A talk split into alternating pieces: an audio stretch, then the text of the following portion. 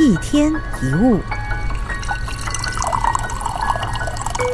每个人重视的事物都不一样，某些事或许对别人来说毫无意义，对你却是绝对不能妥协的。也有些人把别人眼中的垃圾当宝物一样珍惜，所以我们应该要尊重不同的价值观。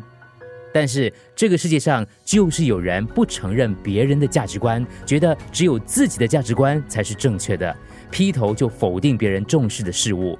例如，明明是可以学到很多东西的课程吗？你为什么不出席去报名啦？说什么跟别人约好，哪里有事情比我这个更重要的？虽然不是强制的，可是你竟然以私事为优先，不敢相信诶。或者是现在这个时代还有人用手写的？什么？这是你去世的爸爸的遗物啊！哦，你还是把它收起来比较好。这些都是轻视别人的话，听到这些话会觉得非常受伤。无论是什么事物，那份珍惜之情都是非常值得敬重的。请像珍惜你自己的价值观一样，接受并尊重别人的价值观。